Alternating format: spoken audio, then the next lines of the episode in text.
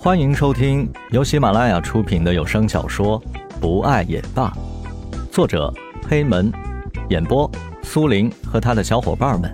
欢迎收藏订阅。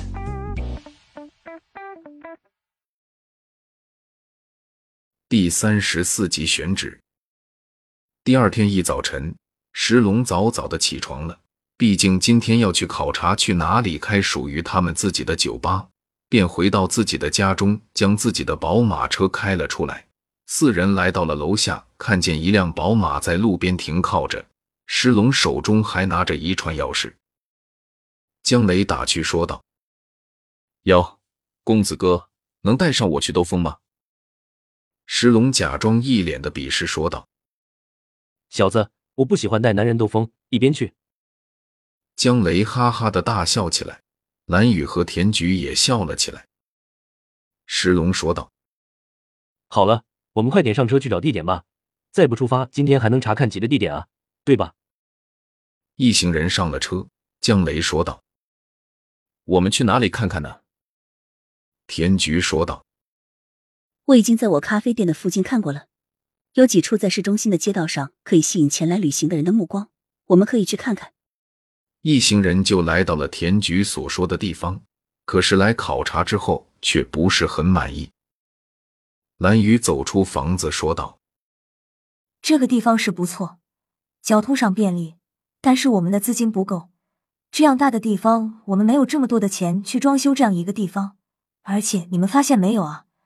这个地方没有一个大一点的停车场，这样一来是不能吸引很多人的。”江雷点点头说道。蓝雨，你说的对，这个地方是不错，但是除了这个房子之外，也没什么好的地方了。我们去下一个地方看看吧。石龙已经来到了车上，他这个专职的司机今天做的特别的称职。田菊在车上说道：“我们是不是应该扩大一点考察的范围啊？在这样一点点的地方，我们好像不能找到我们想要的地方啊。”石龙一边开车一边说道：“对呀，田局，你说的对，我们是应该找找别的地方了，不能够在这样的市中区继续找，而应该更多的向一些公司多的地方去找。你想想，平时去喝酒的人都是什么样子的人啊？不就是一些上班族吗？”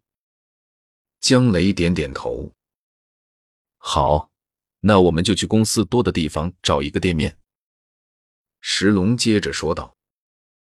我认为我们的酒吧应该是面向像我们一样的青年人的，所以说我感觉还是去一些高新技术的产业中心旁边去看看比较好，可以找到我们将要消费的人群，对吧？蓝雨说道。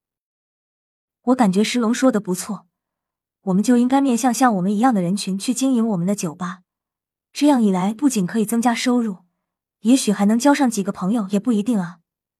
你们说呢？田菊马上举双手同意说道。好，我同意。现在我们就去找找看吧。江雷也点点头。一行人开着拉风的宝马车，浩浩荡荡的来到了自己要去的地方，找到了一家想要出租的店面。四人进去一看，这样的一个地方特别适合做一个酒吧。曾经是一个小型饭店的地方，什么东西都可以在原来的基础下稍微的改动一下便可以了。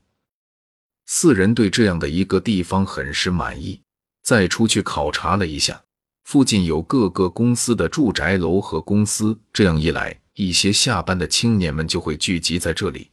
只要价格上不比其他的地方贵，持平的话，那么一定是一个赚钱的好地方。四人在路边上等了等，果然下班的时候，几乎大部分的员工都是走这一条路回家的，或者是下班的。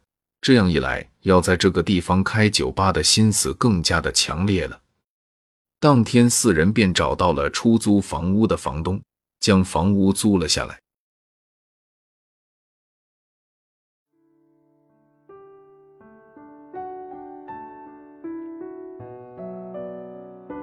本集播讲完毕，感谢您的收听，我们下集再见。